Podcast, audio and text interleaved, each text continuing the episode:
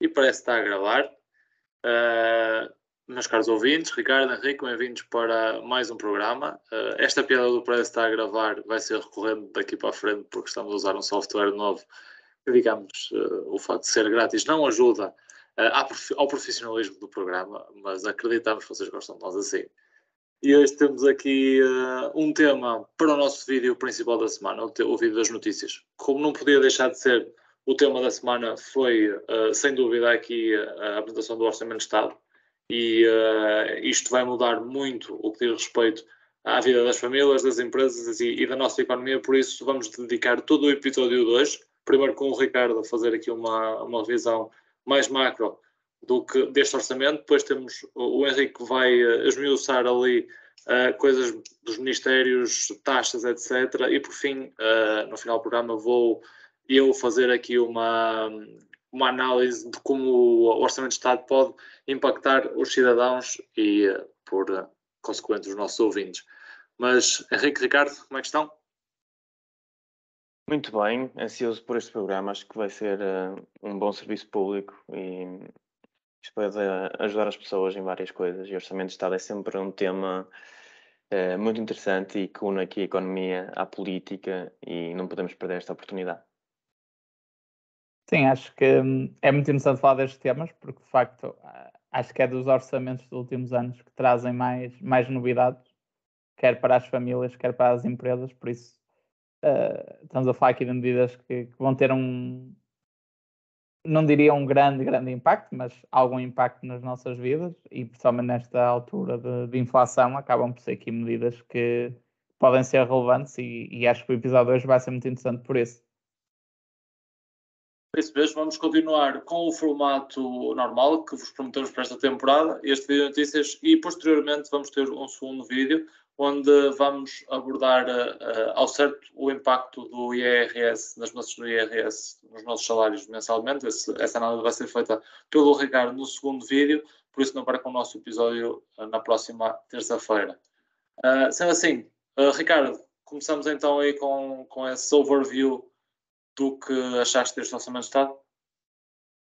Sim, eh, eu, eu vou falar aqui um bocadinho, se calhar, fazer aqui uma contextualização da, daquilo que são as previsões macroeconómicas, eh, que acabam sempre por ser variáveis muito importantes quando se está a construir um orçamento, porque o orçamento de Estado, basicamente, eh, no fundo, há uma previsão das receitas que o Estado vai obter e também das despesas, e, portanto, as previsões de, de crescimento económico, por exemplo, acabam por ter um grande impacto, porque se nós tivermos mais crescimento, a base fiscal vai ser maior, portanto, as receitas do Estado tendem a ser maiores, e por outro lado, se tivermos menos crescimento, as receitas um, ehm, vão ser menores. Por isso, as previsões macroeconómicas acabam sempre por ser um ponto de partida do orçamento, e se eventualmente uh, as previsões forem abaixo ou acima, isso vai ter impactos relevantes de, depois também naquilo que é o, o, o déficit ou, ou, o excedente orçamental. Uh, no caso do, do orçamento, o que eu diria em termos de projeções macroeconómicas, parece-me que é, se calhar, dos orçamentos mais otimistas em termos de projeções macroeconómicas que o governo PS fez cá desde 2015.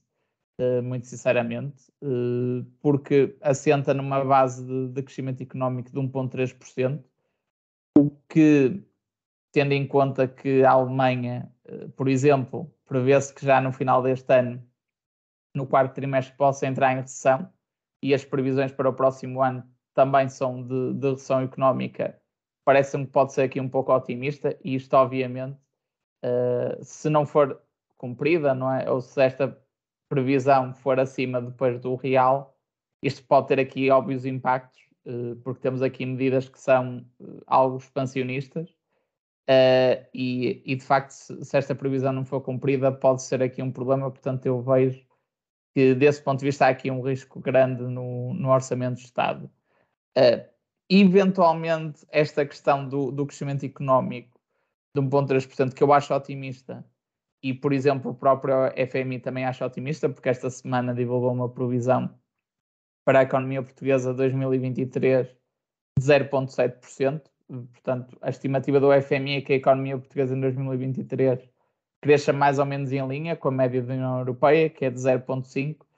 Por isso, há aqui claramente alguns riscos do ponto de vista do crescimento económico. Isto pode impactar o déficit, cuja projeção é de, para o próximo ano a 0,9%, mas também a redução da dívida. No, no final de 2022 deste ano, espera-se que a dívida pública uh, feche nos 115% do PIB, uh, o, o, que nos coloca já, já muito perto em termos de dívida de países uh, como França, como Espanha, talvez até uh, ligeiramente melhor já em 2023, mas isso veremos, mas colocam já muito perto desses países e até há pouco tempo, até há alguns anos, nós estávamos ali uh, muito próximos da Itália, que, que, tem uma dívida substancialmente maior, na casa dos 145% do PIB, e a Grécia então nem se fala, acho que os valores estão próximos de de 200% do PIB, portanto é uma enormidade e acho que ainda bem que não estamos lá próximos disso.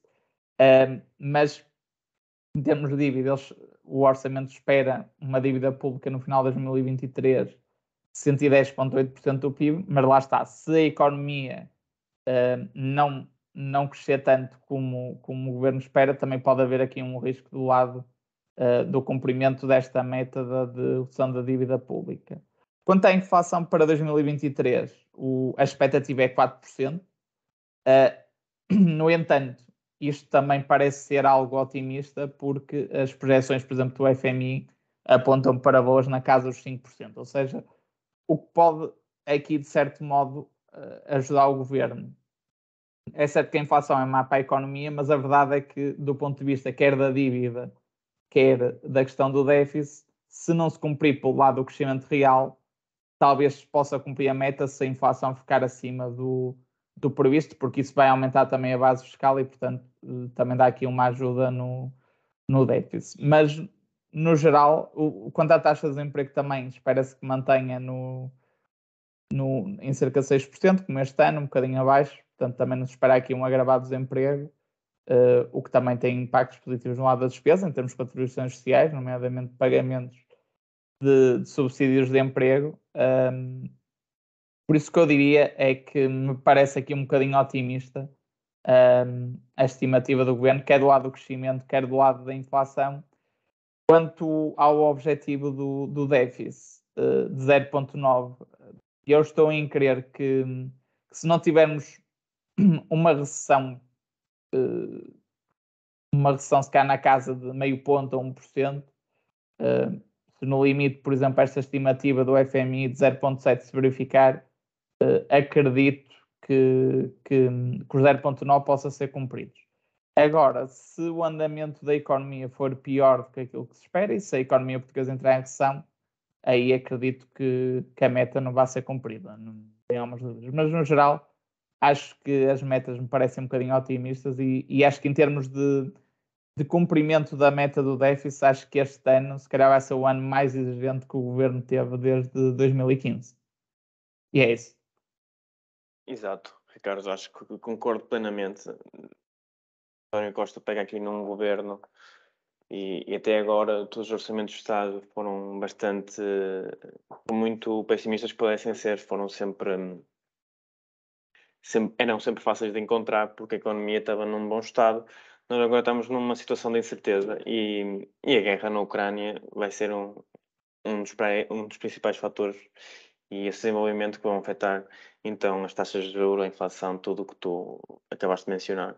E, e falando nas taxas de juros, um, com base na, nas expectativas do governo, um, espera-se então que no próximo ano se pague mais 1,2 mil milhões um, de euros um, apesar do aquilo que tu disseste e que estamos a reduzir a nossa dívida, este aumento de taxas de juro estão a fazer com que aqui um, haja um aumento de, uh, substancial aqui na, na despesa do, do, Estado, um aumento que se iguala ao aumento de gastos tipo na saúde ou na educação, uh, o que é, um, que é eh, para que vejam a magnitude deste aumento uh, das taxas de juro e, e o que se prevê economicamente é que isto um, aumento durante um, 2024 e 2025. Um, mas aqui o António quer dizer alguma coisa? Uh, uh, só queria também dizer que não só, não só isso, só antes, porque sei que vais, depois vais embalar na tua análise e depois é pior uh, parar-te. Vou aqui dar um remate numa coisa que o Ricardo disse, que eu acho que, que muito dificilmente, eu acho que esta vai ser a, a meta mais difícil de alcançar, vai ser a do desemprego. Porque, um, sinceramente, eu olho para, para o que está a passar agora na economia e acho que vai ser muito difícil mantermos esta taxa porque se pensarmos bem, as pessoas vão, estar, vão ter menos dinheiro para gastar porque o dinheiro vai maioritariamente para prestações. Se o dinheiro for maioritariamente para prestações de crédito, vai haver menos dinheiro para gastar na economia, os negócios vão sofrer. E aqui eu acho que o emprego e a economia vão levar, vão levar um. Porque tem, tem que levar, vai haver, vai haver recessão de certeza. É muito difícil com, a, com uma política monetária tão restritiva, isso não exista e acho que, é, acho que sim, acho que, como disseste, Ricardo, é muito otimista. Estas previsões governamentais são muito otimistas. Eu, eu só queria acrescentar uma coisa aí na parte do que faz de desemprego. Eu acho que aqui pode haver uma variável que, que pode jogar a favor, que tem a ver com a execução das verbas do PRE, que está atrasado e que o governo estima que no ano 2023 comece finalmente o dinheiro a ser aplicado. E se houver aqui retomada de alguns projetos ao nível de, de, obras públicas e também aqui de alguns investimentos, porque muitos investimentos do PRR implicam construção de fábricas, construção de, de escritórios, etc. E eu acho que isto pode ser uma variável que, que vai contrapor uh, um pouco os efeitos que estás a falar. Uh, mas acho que vai ser muito importante que, que, as verbas do PRR, também do Portugal 2020, porque ainda há verbas por executar, que entrem o mais, o mais rápido possível no, no terreno. Sim, é preciso raparem os estágios todos, sem dúvida. Eu, ah, no entanto, eu acho que nesse raciocínio, também ouvi esse raciocínio hoje estar no podcast da, do Expresso, eh, eu acho que falha numa coisa, é que estas verbas têm um impacto mais a médio e longo prazo. Claro que vai haver criação de emprego no próximo ano, oriundo de, e, e, e, resultado destas medidas e etc. E, vai haver aqui um aumento de gasto. Eu acho que inicialmente vai ser muito na parte das infraestruturas. Também vou falar aqui à frente. Eu acho que um dos principais fatores que pode beneficiar isso é o aumento de gasto na, no Ministério das Infraestruturas e Habitação. Eu acho que isso pode beneficiar um bocadinho um, a economia. Não acho no entanto, a nível do PRR e, da, e das medidas mesmo como tu falaste de um, 2020, Portugal 2020, uh, eh, eu acho que essas medidas têm um, pelo menos o PRR tem uma, uma atuação mais a longo prazo. Uh, pegando também então. Mas no curto prazo tens gajos a trabalhar.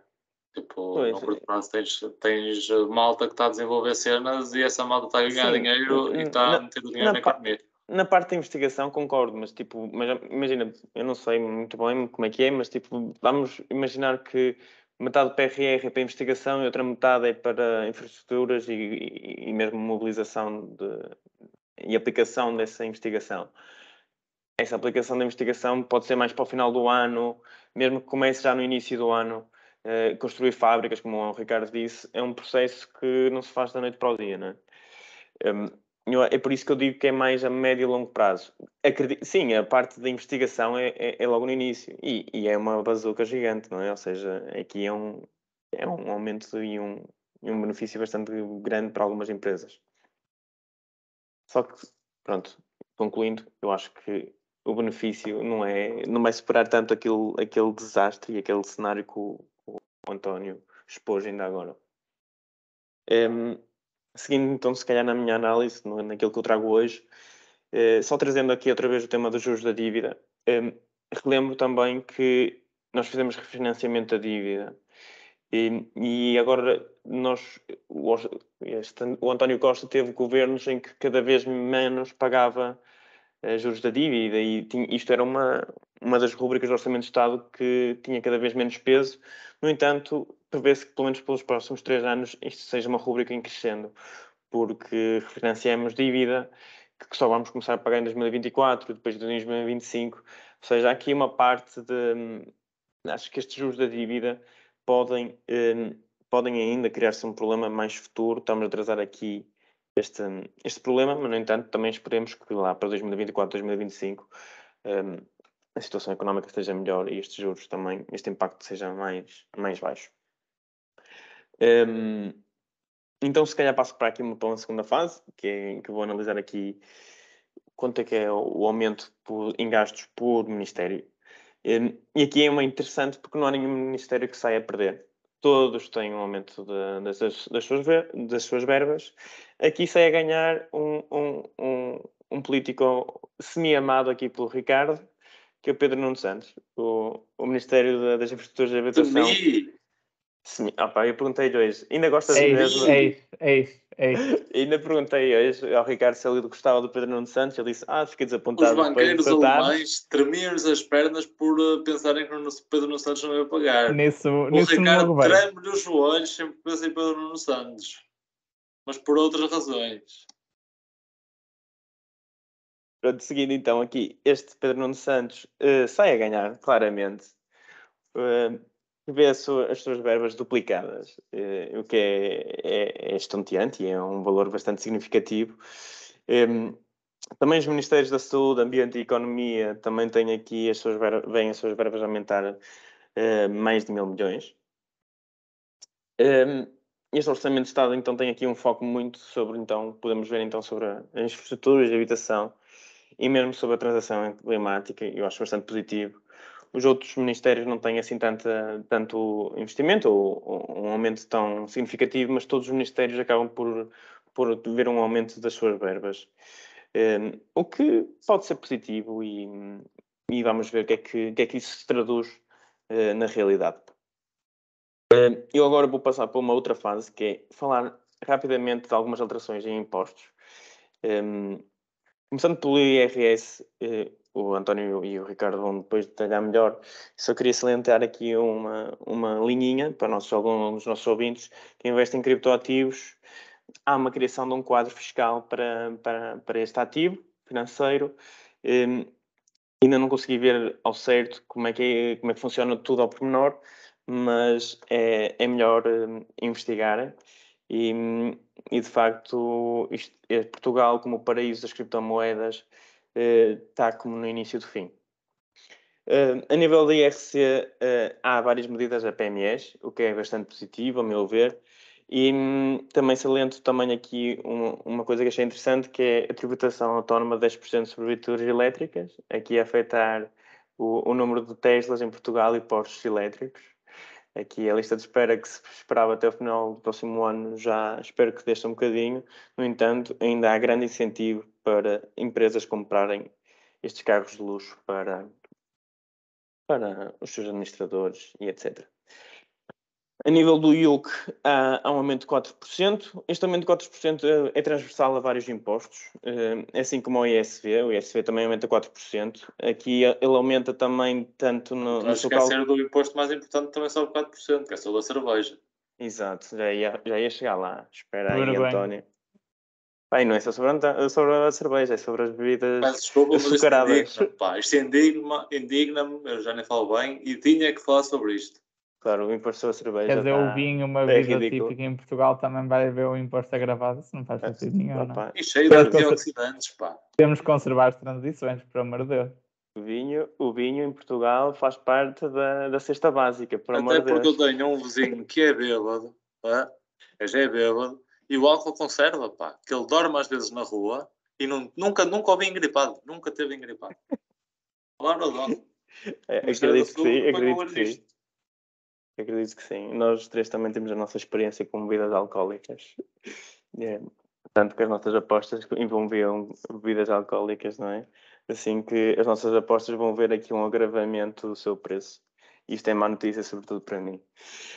Um, seguindo na, nessa ideia então do, do aumento de 4%, que é transversal a alguns impostos, estava a falar do ISV o ISB vê aqui um agravamento na, no seu cálculo, tanto pela componente ambiental como pela cilindrada, ou seja, não vale, não vale a pena uma pessoa procurar um carro que tenha emissões mais baixas e mais económico e mais cilindrada, fazer aqui este ajustamento porque vais pagar ISB na mesma. Este aumento não tens como escapar.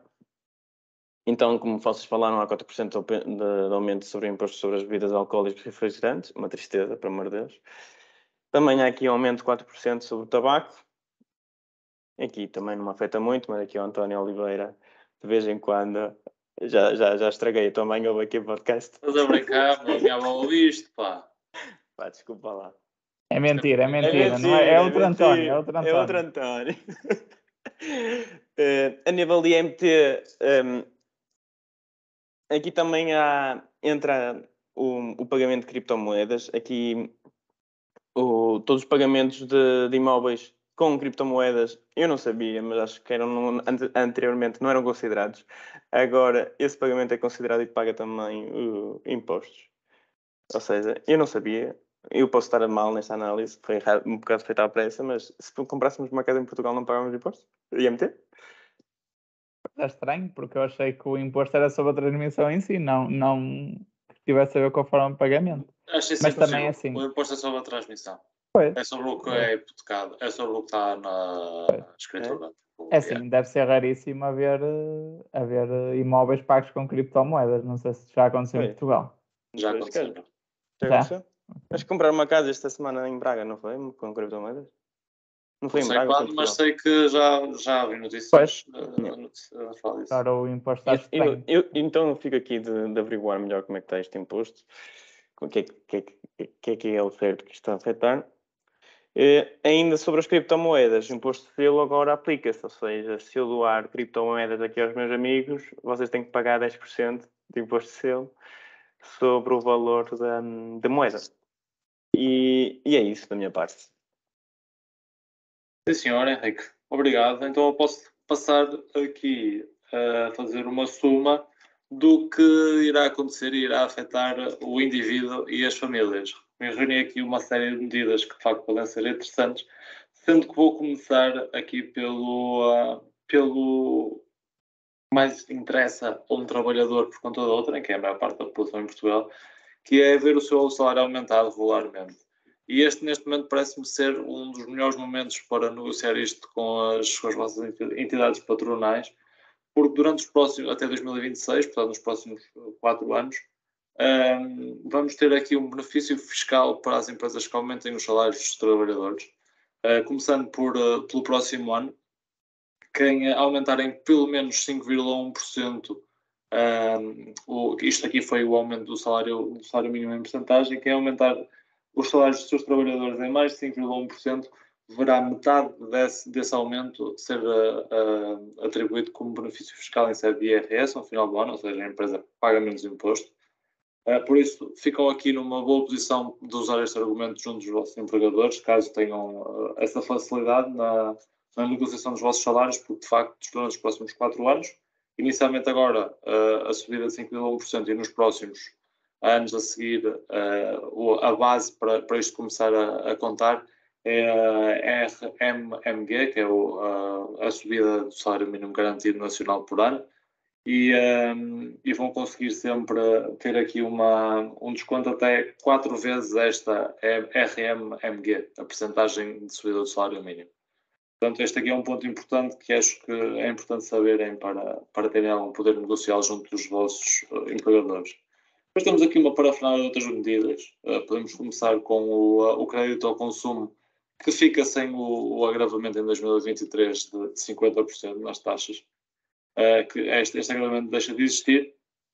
E existe aqui, um, para pessoas ainda na área dos créditos que tenham crédito à habitação, vão ter aqui a possibilidade de no próximo ano um, descerem um escalão de retenção na fonte. Como é que isto vai funcionar? Basicamente, se vocês tiverem um crédito à habitação uh, para a habitação própria permanente, ou seja, não vale segunda habitação, se, se for esse o caso, uh, ou para arrendamento, uh, podem pedir ao vosso empregador que use a taxa de retenção na fonte mensal que seja do escalão abaixo, ou seja, se vocês estão nos 13,1 podem passar para os 12, ou 12,5, não sei ao certo a, a taxa. Um, e podem fazer isto uh, de forma uh, a vantagem disto é terem mais rendimento disponível para fazerem face aos, à, à vossos créditos à habitação. isto aqui eu acho que tem uma vantagem que é o dinheiro agora é sempre melhor que o dinheiro no final do ano, por isso acho que é passível ser aproveitado e, acima de tudo porque com a inflação, este dinheiro que fica no vosso mês em janeiro de 2023, havendo inflação, é muito melhor do que dinheiro em uh, abril do ano seguinte, portanto, acho que pode ser interessante. Uh, depois, aqui, acho que há aqui alguns, algumas lacunas, aqui estávamos à espera que, de facto, isto fosse compensado para contratos depois de 2011, porque contratos antes de 2011 têm, uh, vocês podem deduzir o valor dos juros no IRS, uh, até uma certa, uma certa medida. Uh, estava à espera que, para além desta descida da taxa, isso depois fosse, pudesse ser compensado no final do ano também com uma. Com uma com, com voltar a poder, contratos depois de 2011, deduzir estes juros em, em sede de IRS. Isso não vai acontecer, uh, mas mesmo assim uh, pode, ser, uh, pode ser muito interessante fa fazerem isto ficarem logo com o dinheiro do vosso lado, tendo em, em mente que depois no, no reembolso do ano a seguir vão receber menos dinheiro ou poderão inclusive pagar alguma coisa do, dos vossos IRS. depois disso, também ainda aqui na, na série de IRS vai, haver aqui, vai haver aqui algumas mexidas, mas o Ricardo vai falar disso no segundo vídeo desta semana por isso não percam, não percam esse vídeo que sairá na próxima terça-feira. Um, aqui há, há, outras coisas importantes ao nível das prestações sociais.